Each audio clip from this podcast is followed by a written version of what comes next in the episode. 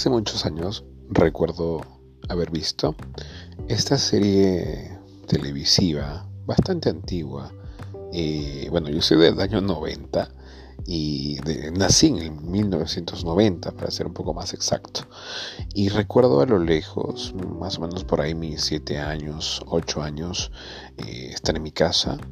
Eh, compañía de mis hermanos que ya eran un poco mayores, eran de 25 años más o menos, y unos que otros primos por ahí eh, de, las mismas edades, un poco menos quizás, viendo en la tele, viendo todos, prácticamente cuando se estaban dando fiestas familiares este, en la sala grande, nosotros nos encontrábamos en un cuarto un poco más pequeño, el cuarto de mis padres, que era bastante amplio para ser un cuarto, y ahí todos estábamos viendo en la tele esta serie que era el narrador de cuentos.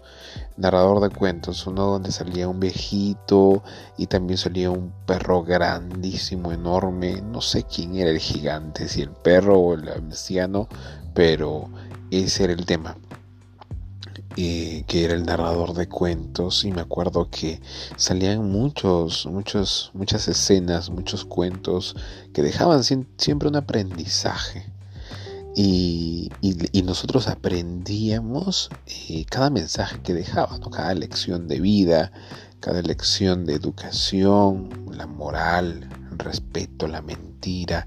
Aprendíamos paso a paso todo lo que debíamos saber para de manera educativa ir, aprendiendo, ¿no? Ser mejores personas. Resulta que esta, esta serie eh, otorgó mucha educación cívica, educación moral a mucha gente a nivel mundial, porque está en todos los idiomas. Y también nos enseñó a utilizar las historias como herramienta de educación. Por ejemplo, al inicio te comencé a contar la historia de cuando, qué pasó en el cuando yo tenía más o menos 8 o 7 años y, te conté que estábamos con mis primos en la casa y tú te imaginaste en la casa, la sala, la reunión, los primos viendo la bendita serie Narrador de Cuentos. Entonces, eso de ahí te ha, te ha capturado. Aquí es donde recién entramos al tema. Bienvenidos al Pod Ventas, el podcast que te va a ayudar a mejorar tus ventas, a mejorarte tú como profesional, tú como persona.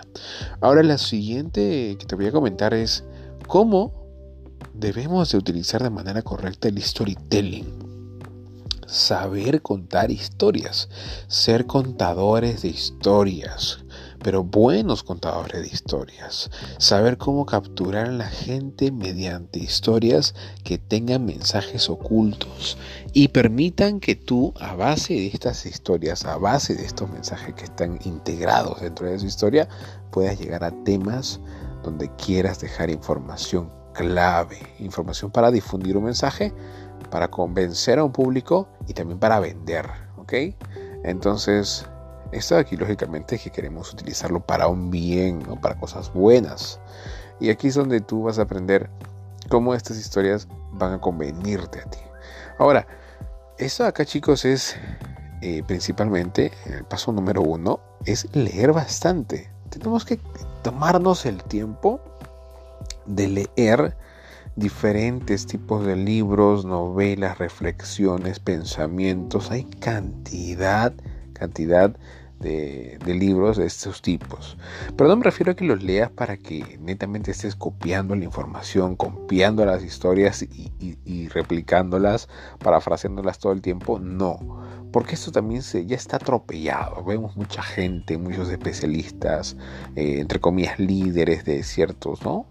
Eh, de ciertos rubros que están aplicando esto acá, pero no, no, no lo aplican de manera correcta, ¿no? O sea, copiar, leerlo y decir lo que ya dijeron antes, como que es válido, pero no es novedoso, ¿ok? Entonces queremos que tú apliques a una comunicación de alto impacto. Por eso te voy a recomendar que leas con mucha atención y siempre estés haciendo memoria. ¿Qué significa? Que cuando tú estás... Eh, leyendo este tipo de, de cuentos, de reflexiones, parece mentira chicos, pero nuestra mente comienza a navegar y comienza a abrir capítulos de nuestro cerebro, de los recuerdos que a veces están sellados por temas de seguridad. El cerebro es muy inteligente, entonces siempre hay recuerdos que prefieren no estarlos abriendo a cada momento porque no son relevantes para ahora, pero sin embargo, bajo cierto contexto, bajo ciertas palabras que nosotros leamos, vamos a tener la llave para abrir eventos similares a los que se pueden, ¿no? Puede haber semejanza entre ellos. Entonces, vamos a leer cuentos, reflexiones, pensamiento, anécdotas que le han pasado a autores y automáticamente vamos a estar también examinando nuestros propios recuerdos para hacer que este storytelling sea real, que este storytelling conecte a las personas contigo, no con el autor del libro que acabas de leer, no, con las personas contigo y ellos miren en ti esa historia que tú le estás contando. Y al mismo tiempo ellos también comiencen a reflejar este mensaje en ellos y en sus historias. Eso, para, básicamente, lo que va a hacer es que haya conectividad cercana, ¿no? Eh, frente a quien está al frente hablando y quien está escuchando. Entonces, esa es la, la base, chicos, para poder hacer un storytelling adecuado. Ahora, en la parte técnica, hablemos un poco de la parte técnica. Este es un tema bastante amplio que lo podemos, lo podemos hablar mucho más a detalle. Les voy a lanzar ya en mi Instagram. Vamos a ver ahí los cursos, las conferencias un poco más ya extensas. Pero lo que sí te voy a dejar ahora es lo siguiente. Para que ya comiences a hacer storytelling, ¿ok? Para que ya arranques, para que lo tengas listo. Primer punto importante. Tienes que estudiar bien cómo vas a empezar, eh, cómo vas a hacer que esa historia sea intrigante, cómo ponerle un poco más de emoción a las cosas, ¿ok? Tienes que practicar tu vocabulario, tener palabras que contagien, que, que enamoren, no palabras técnicas. ¿eh?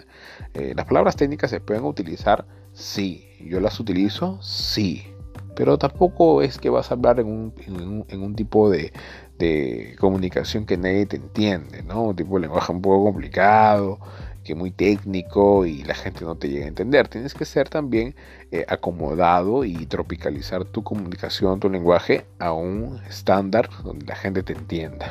Pero también utilizar palabras bonitas, palabras que conecten. Eh, por otro lado, vamos a practicar también mucho. Cuida mucho, mucho tu entonación, la pronunciación, la velocidad, las pausas, la emoción, el lenguaje no verbal que vas a utilizar para cada historia, ¿ok? No vamos a contar una historia triste, acelerados y con una sonrisa en la cara, ¿no? No vamos a, contar una historia alegre con muchas pausas y también con una cara que, nadie te quiere ver, con una cara de pocos amigos. No. Tenemos que siempre mantener esos estándares, esos niveles de energía acorde a la historia y acorde al mensaje. Si queremos dar un mensaje de reflexión, tenemos que ser, tenemos que emitir un tipo de lenguaje normal reflexivo, ¿no? Nos vamos a sentar, vamos a, cruzar de piernas, vamos a hacer cosas que llamen también a la reflexión al otro, entre otras cosas más que próximamente estaremos tratando a detalle en una conferencia privada en el Instagram. Así que si quieres más información, escríbeme ahí para darte todos los detalles. Esto ha sido todo por hoy, amigos de Podventas su amigo Freddy Céspedes, como siempre aquí y en redes sociales como en Instagram, Facebook y TikTok. Son las redes más fuertes que tengo. Ahí nos vamos a encontrar. Y agradecido totalmente de estar aquí conectados con ustedes, como siempre en Podventas. Me puedo desplayar como, como quiero, porque en las otras redes sociales es un poco más rápido, tanto como en TikTok es 15 segundos, en Instagram minuto y aquí en Podventas podemos irnos un poco más arriba, ¿no? agradecido que hoy día hayas aprendido cómo utilizar el storytelling para todos los profesionales, estudiantes, trabajadores, empleados, independientes, sea quien sea, tengas 20 o tengas 60 años. No me interesa.